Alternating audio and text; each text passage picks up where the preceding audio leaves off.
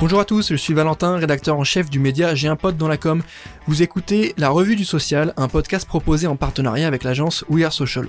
Pour m'accompagner aujourd'hui, je serai avec Laurent, fondateur du média J'ai un pote dans la com, et nous allons vous parler des toutes dernières actualités des réseaux sociaux, fonctionnalités, nouvelles tendances, études, nouveaux formats publicitaires, rien ne nous échappe. Que faut-il retenir de la semaine du social media C'est parti et au programme de ce nouvel épisode, on va vous parler de TikTok qui ajoute de nouvelles fonctionnalités aux outils publicitaires promotion. On va ensuite parler d'Instagram qui teste la fonctionnalité Memory. On enchaînera avec le retour officiel de Donald Trump sur Facebook et Instagram. Et on terminera avec l'actu Twitch de la semaine puisque euh, Domingo débarque pour commenter le match FC Barcelone-Manchester United.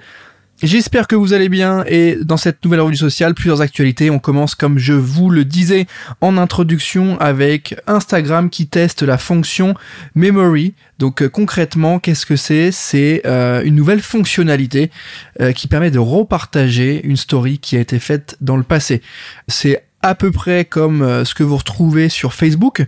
Les utilisateurs peuvent appuyer du coup sur ce petit visuel Story Memory où en gros c'est à côté de vos stories perso, vous avez le même visuel en rond, en violet avec Story Memory et vous pouvez cliquer dessus pour partager et découvrir du coup cette story que vous avez déjà publiée en amont il y a plusieurs années, plusieurs mois.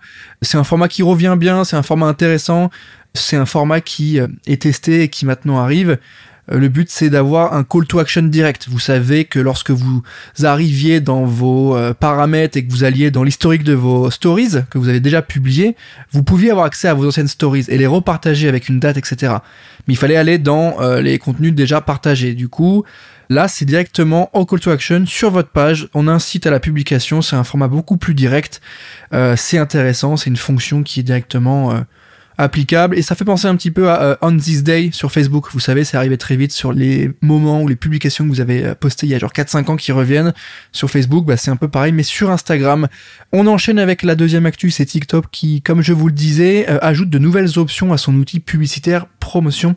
TikTok a annoncé cette semaine la volonté d'animer un petit peu et d'apporter de la dynamisation sur son outil publicitaire promotion.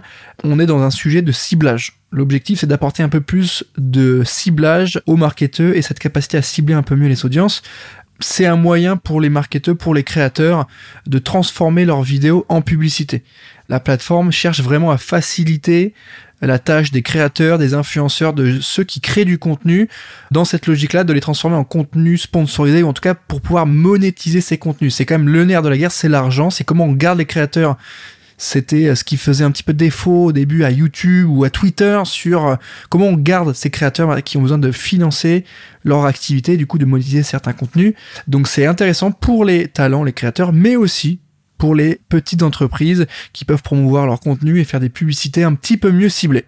Donc ces nouvelles fonctionnalités permettent euh, aux annonceurs de renvoyer du trafic vers une page TikTok, de taguer plus facilement, de rediriger vers une gamme de produits ou de services bien précises et d'encourager les interactions directes dans l'application. On reste in-app. Ça c'est hyper intéressant. Donc évidemment TikTok qui se développe vraiment sur ces sujets de marketing et de ciblage publicitaire. On va suivre ça dans les semaines qui arrivent. On enchaîne avec l'autre actu de la semaine qui, comme je vous le disais, n'a pas manqué de faire parler. C'est le retour de Donald Trump euh, sur Facebook et sur Instagram. Si vos réseaux sociaux vous ont paru un peu plus sereins ces deux dernières années, c'est parce que peut-être que Trump n'était pas là, euh, ou en tout cas, euh, c'est intéressant de savoir que il est désormais de retour sur Facebook et sur Instagram. L'ancien président américain avait été banni des plateformes après les émeutes du Capitole. Ça avait posé évidemment beaucoup de questions sur la légitimité des plateformes à le en tant qu'ancien dirigeant, etc. Après, il y avait des réponses sur le fait que ce sont des entreprises privées et qu'elles font un petit peu ce qu'elles veulent avec leurs conditions. Et en même temps, ça posait un sujet sur la démocratie, sur les prises de parole des élus, des présidents, etc. C'était assez intéressant à suivre sur les vraies questions de fond, avec des avis chaque fois hyper tranchés. Mais en tout cas, c'était vraiment euh, un sujet social media qui était au cœur des enjeux sociétaux. L'objectif, c'est de voir comment Trump va se comporter, si euh, dans les faits, il va, oui ou non, enfreindre certaines règles, certains usages. Euh, voilà, on va suivre ça de près. Je pense que ça va pas manquer de faire parler et euh, ça devrait être intéressant à suivre. Et on termine cette revue sociale avec la dernière actualité, c'est le match FC Barcelone Manchester United qui a été diffusé en direct sur Twitch avec en commentateur le streamer Domingo. C'est une diffusion inédite, c'est assez singulier. La chaîne payante euh, RMC a accepté de manière tout à fait exceptionnelle de diffuser ce match dont elle a les droits, important de le rappeler, dont elle a évidemment les droits, sur la chaîne Twitch du streamer Domingo. Donc voilà, Domingo, énorme streamer qui revient beaucoup, qui fait beaucoup d'OP, mais des OP hyper malines, hyper bien pensées. Donc le 16 février a été diffusé sur la chaîne Twitch le match euh, FC Barcelone Manchester United. C'est intéressant, euh, euh, c'est vraiment une OP inédite. Je pense que ça va ouvrir la porte à beaucoup de choses dans la mesure où ça parle à énormément de monde. On est sur du foot, on est sur quelque chose qui marche bien. En plus, il a cette capacité à commenter de manière hyper engageante et hyper drôle.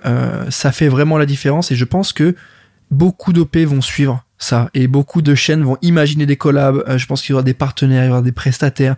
Je pense que c'est hyper intéressant. Et c'est aussi un cadeau à sa propre communauté. Hein. Lorsqu'il a pris la parole et commenté ce match, bah c'est sur sa chaîne Twitch, donc c'est une récompense aussi pour ses abonnés et sa communauté. Donc euh, c'est hyper intéressant. Et évidemment, il était pas seul parce qu'il était avec ses acolytes. Il a été avec euh, Amine Mathieu et le YouTuber Willow. Donc voilà, c'est intéressant de voir ça. Et je pense que c'était bien de vous le notifier dans cette revue du social. Merci à tous de nous avoir écoutés. Suite à cette actu, on arrive à la fin de cette revue du social. Je rappelle que c'est un podcast en partenariat avec l'agence We Are Social. Je vous dis à la semaine prochaine. Merci de nous avoir écoutés et à très bientôt.